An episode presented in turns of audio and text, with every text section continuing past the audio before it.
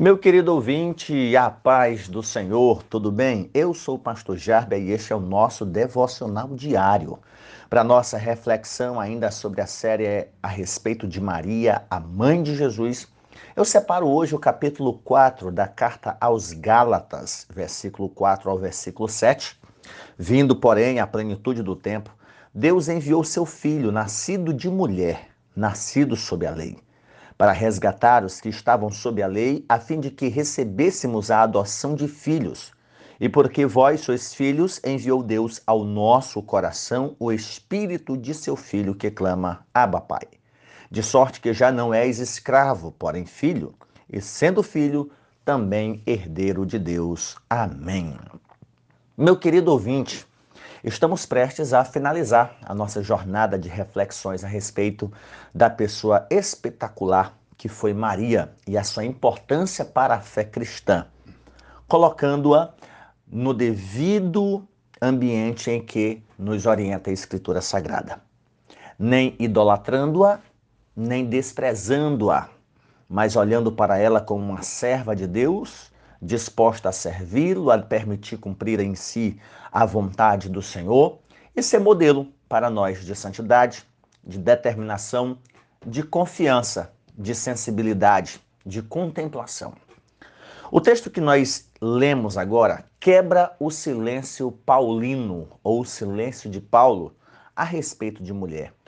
O apóstolo Paulo vai falar, por exemplo, da kenosis ou autoesvaziamento do processo de humilhação do Redentor, do Verbo, que deixou a sua glória, se fez servo até a morte morte de cruz. O apóstolo Paulo vai falar da, do sofrimento, da morte de Jesus, da ressurreição de Jesus. O apóstolo Paulo vai falar que Jesus Cristo morreu, foi crucificado, sepultado, ressuscitou. E ele cala a respeito de Maria. Não porque Maria não fosse importante, mas porque nós estamos aqui nos primórdios da igreja e o desafio é anunciar a Jesus o que foi crucificado. E por que, que ele salva se ele foi crucificado? Porque ele está vivo, ele é Deus. E o objetivo de Paulo é apresentar a salvação em Cristo Jesus. Este é o Evangelho. E no capítulo 4 da carta aos Gálatas, esta carta é uma igreja gentílica. E quando eu me refiro carta gentil, a uma igreja gentílica, ou pessoas, os gentios, não é gentil em termos de virtude, de característica, da personalidade, mas gentil é um termo para se referir aos pagãos, a todos aqueles que não eram judeus. E, consequentemente, cristãos, né? Posteriormente, cristãos ah, chamaria os pagãos de gentios. Então, a Galácia era uma região de cultura grega, helênica. O evangelho chegou até lá e o apóstolo Paulo vai falar nesse texto sobre a nossa filiação em Cristo nessa carta, ele aborda a suficiência de Cristo Jesus, o seu sacrifício, ele lamenta os crentes daquela cidade terem se afastado do evangelho que ele anunciou. Ele deixa claro que se um anjo vir do céu, não é um demônio fingindo ser anjo, mas um anjo vindo do céu e anunciar outro evangelho, que esse anjo seja maldito, seja anátema. Né? Pela confiança que ele tinha de que o evangelho que ele havia anunciado, o evangelho que salva, é o evangelho da cruz, é o evangelho da graça. E aqui no capítulo 4 ele quebra o seu silêncio a respeito de Maria, mesmo não fazendo referência ao nome, mas ele deixa bem claro: Deus enviou seu filho nascido de mulher. E é claro, não precisava entrar em detalhes a respeito desta mulher, como já pensamos em outros devocionais, que foi anunciada inicialmente pelo próprio Deus em Gênesis 3,15, fazendo uso da mesma expressão, a descendência da mulher, foi anunciada pelo profeta Isaías e também confirmada pelos evangelistas em, em paralelo com os textos proféticos. Então o apóstolo Paulo vai falar aqui da plenitude do tempo, tempo certo, tempo adequado, tempo exato, do tempo que Deus anunciou no Éden, do tempo que o profeta Isaías anunciou a Judá que estava prestes a ir para o cativeiro, É, passaram-se séculos, passaram-se milênios depois do proto-evangelho, depois do primeiro evangelho anunciado por Deus no Éden, mas foi no tempo de Deus. Foi no tempo certo, no tempo exato. Inclusive, esse texto é muito utilizado quando se começa a estudar a história da igreja para pontuarmos o momento exato em que Deus enviou seu Filho ao mundo, Aí nós temos a contribuição dos povos, a contribuição dos gregos na cultura, a, né, o helenismo, a universalidade da língua. Todo o povo falava um só idioma, o idioma popular. O grego koiné, mesmo sendo romano, mesmo sendo galileu, judeu, é, os povos da antiguidade falavam a mesma língua, porque o Império Romano assumiu o Império Grego e expandiu o seu domínio. E aí nós temos a contribuição do, do, dos gregos na filosofia, no pensamento, na língua, na cultura, na acessibilidade por meio da universalidade da língua.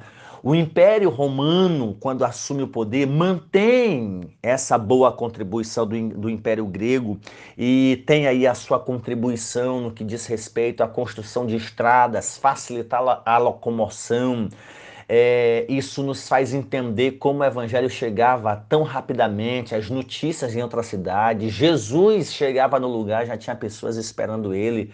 Então, isso era anunciado pelos mercadores, pelos comerciantes, por causa da contribuição dos romanos na construção de, de estradas, na disposição de legiões de soldados para prover a segurança dessas estradas, a paz romana, a luta né, pela paz no império. E também temos a contribuição dos próprios judeus, como por exemplo a Torá, a esperança messiânica. Então, o tempo em que Jesus veio à terra é tido por Paulo como a plenitude do tempo. O tempo certo, o tempo exato, nem antes nem depois, mas o momento escolhido por Deus era aquele. O mundo estava preparado para receber o seu filho. E Deus não faz isso usurpando critérios que ele mesmo estabeleceu. Jesus poderia aparecer do nada, como homem, dizer: Eu sou o Messias, operar milagres, e as pessoas creriam nele. Mas a vinda de Jesus à terra era exatamente para salvar as pessoas que por causa da lei que é boa e por ser boa ela precisava punir, precisava condenar, precisava sentenciar, caso contrário ela não seria uma boa lei. Isso faz nos entender que todos estavam debaixo da lei, condenados perante a lei, sentenciados perante a lei, isentos, né? aliás, não isentos da culpa. Então todos estavam sentenciados. Todos nasceram debaixo da lei. E então Deus envia seu filho no tempo certo, nascido de mulher. Deus escolheu dentre todas Maria, com a sua graça, com a ação do seu Espírito Santo, para nascer Jesus. E dentro desse texto, o apóstolo Paulo faz uma consideração nos versículos anteriores, dizendo o seguinte: Digo, pois, que durante o tempo em que o herdeiro é menor, ele não tem diferença do escravo, mesmo ele sendo senhor de tudo. Mas por que que o herdeiro mais novo não tem muita diferença em relação ao escravo? O escravo não tem nada, o herdeiro tem, mas ainda não domina, não controla, porque ele é o herdeiro mais novo. Então, Paulo está fazendo aqui a comparação. Que diferença há entre o herdeiro mais novo, que tem que esperar os mais velhos morrerem para poder tomar posse do que é seu, e o escravo que não tem nada? Então, o herdeiro menor, que tem a herança, mas ainda não recebeu, em nada difere do escravo que não tem nada. E o versículo 2 ele vai dizer: porque ele, o herdeiro menor, está sobre tutores, está sobre curadores, até o tempo predeterminado pelo pai. O herdeiro mais novo está sob a tutela de alguém. E essa tutela controla, domina, governa, administra a sua vida até que chegue o tempo em que o pai determina a liberação da sua herança, ou o pai morre e o filho recebe a sua herança. Tendo feito essa consideração, Paulo diz no versículo 3: Assim também nós, quando éramos menores, herdeiros, mas menores, estávamos servilmente sujeitos aos rudimentos do mundo. Deus prometeu vida eterna. E nós estávamos sob o quê? Sob a tutela da lei. Nós estávamos sob a tutela da lei, esperando resolver os nossos problemas, as nossas pendências perante a lei. E era uma dívida que ia aumentando dia após dia. Então, continuamente, nós éramos servos, escravos da lei. Não tínhamos a menor condição de nos sair dessa dívida, os juros correndo. E aqui eu estou usando uma linguagem contábil. Quanto mais o tempo passava, mais a nossa dívida perante a lei aumentando. Por isso, veio a plenitude do tempo, tempo certo, tempo planejado por Deus, em que Deus envia seu filho, nascido de mulher, de forma natural.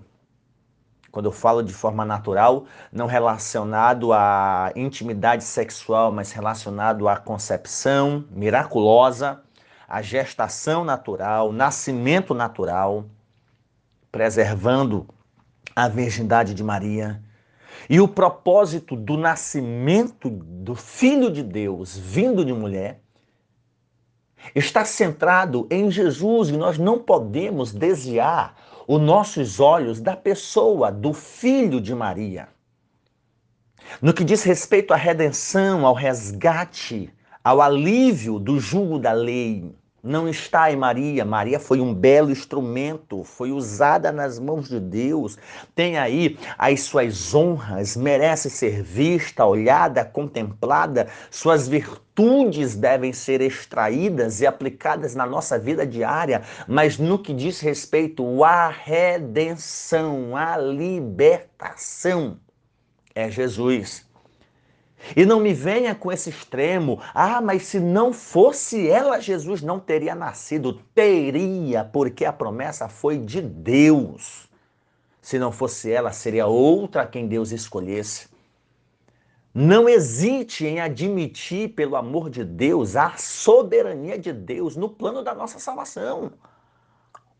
Se Deus quisesse, ele permitiria, inclusive, que uma mulher morresse no lugar dos pecadores. E essa é uma das razões pelas quais nós não defendemos a impecabilidade de Maria. Nós entendemos que ela se encaixa no que diz Salmo 14, Romanos 3, que todos pecaram e destituídos estão da glória do, do Senhor fazendo jus ao que ela mesma diz no seu Magnificat, que a sua alma se alegra em Deus, seu Salvador. E embora tente se dizer aí que Deus não salvou ela, que ela não falou de meu Salvador no que diz respeito a salvar ela dos pecados, porque ela era imaculada, tudo bem, force o texto como você bem quiser. Não, pastor, mas você acha que Deus enviaria seu filho para ser carregado no ventre de uma pecadora, ele enviou seu filho, digamos que para nascer de uma mulher que jamais pecou, para o seu filho viver no mundo de pecado. Então, se Deus não enviaria seu filho para nascer, ser gerado de um ventre de alguém que pecou, qual a razão de Jesus viver nove meses no ventre de uma mulher que nunca pecou e depois que sair viver no mundo de pecado? Mas tudo bem, eu não quero confrontar a tua fé e o dogma da tua religião. Mas fazer você entender que mesmo você olhando para Maria como mãe, como Maria acolhedora, como Maria puríssima, mas você não pode olhar para Maria como corredentora, como aquela que tem participação na salvação. Não pense que é um raciocínio lógico. Ah, Jesus não teria nascido se não fosse o sim de Maria. Quer dizer que o Deus soberano precisou depender. A maior prova é que o anjo não chegou perguntando. O anjo chegou dizendo: vai acontecer assim. E ela então se submete depois de ter entendido, em parte, aquilo que havia sido lhe anunciado. O Senhor não chega perguntando, pedindo por favor, olha Maria, porque aí o mundo está uma desgraça, eu estou precisando de ajuda. É, por favor, diz sim, por favor, por favor, por favor, favorzinho. O nascimento de Jesus, de mulher, tem os seus propósitos. E seguindo o texto que nós lemos, qual é o propósito do nascimento de Jesus vindo de mulher? Versículo 5 vai dizer: para resgatar os que estavam sob a lei para resgatar aqueles que perderam a sua herança por causa da dívida do pecado, por causa de uma jornada de pecado. Os seus bens agora estão nas mãos de outros. até resolver as pendências com a lei, são escravos da lei, dominados pela lei, mandados pela lei, sentenciados pela lei, até que a lei determine o fim da sua vida. Então Jesus nasceu de mulher para nos resgatar do domínio da lei.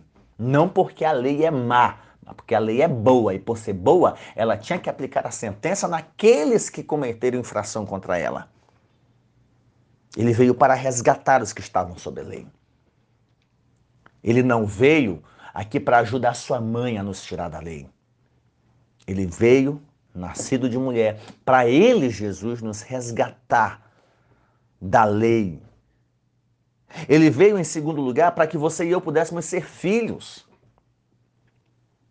Para resgatar os que estavam sob a lei, a fim de que recebêssemos a adoção de filhos.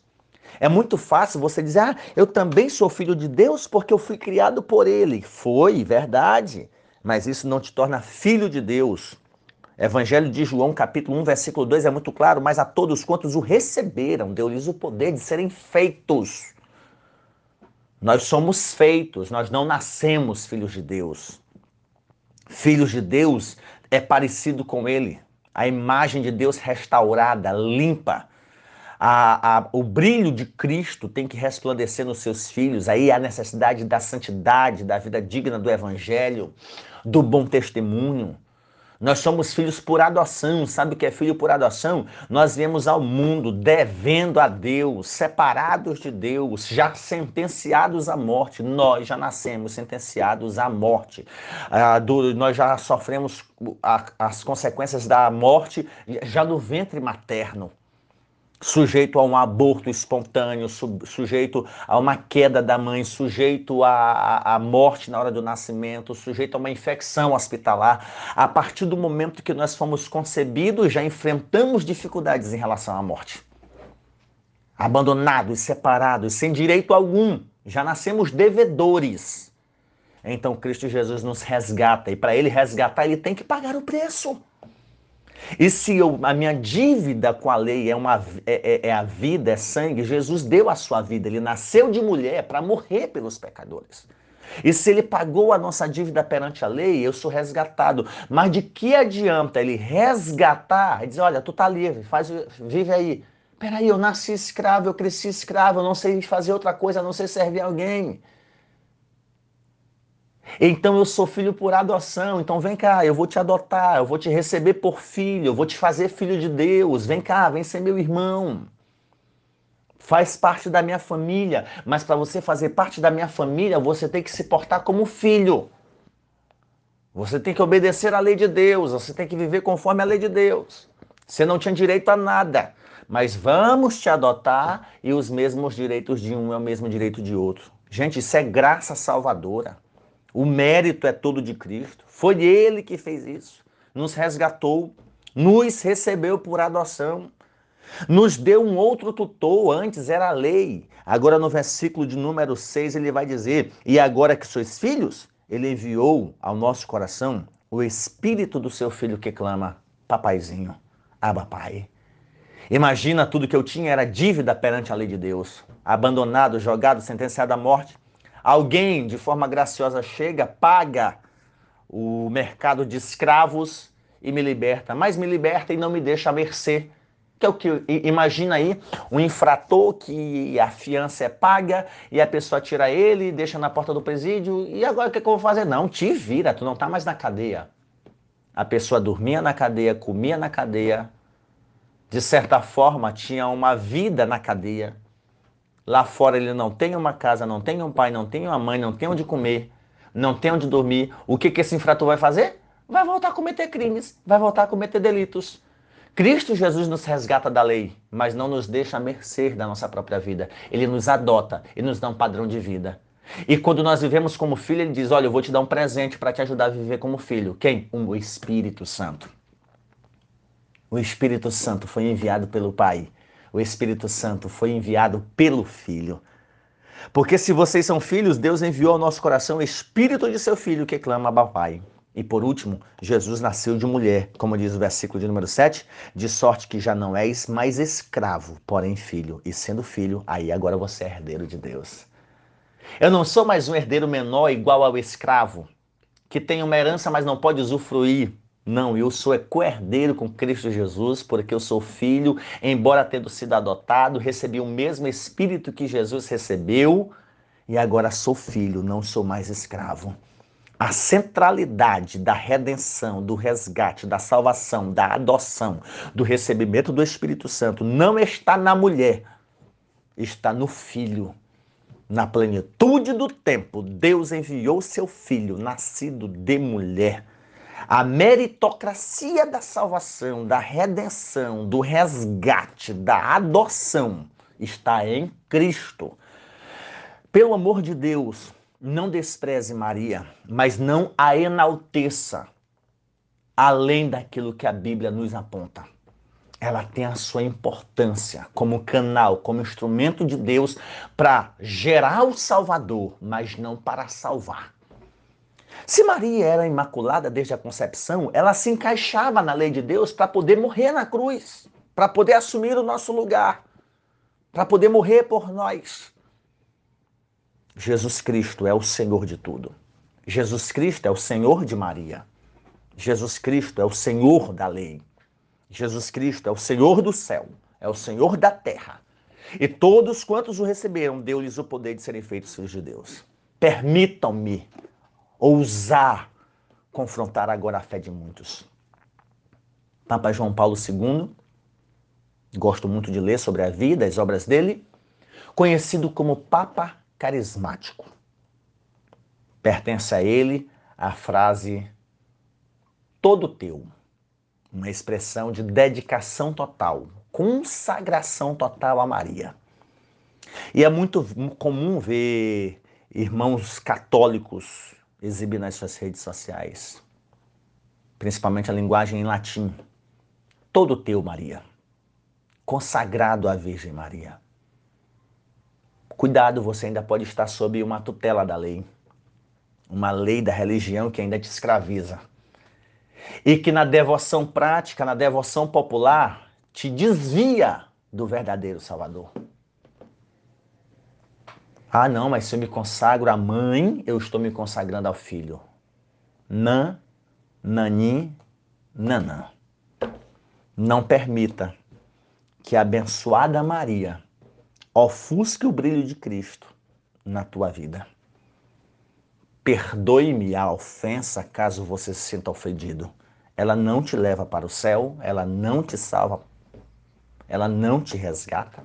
Ela enviou o Salvador, ela, ela gerou o Salvador, ela criou o Salvador, educou o Salvador, ensinou o Salvador no seu estado de humilhação, no seu estado de estar na, encarnado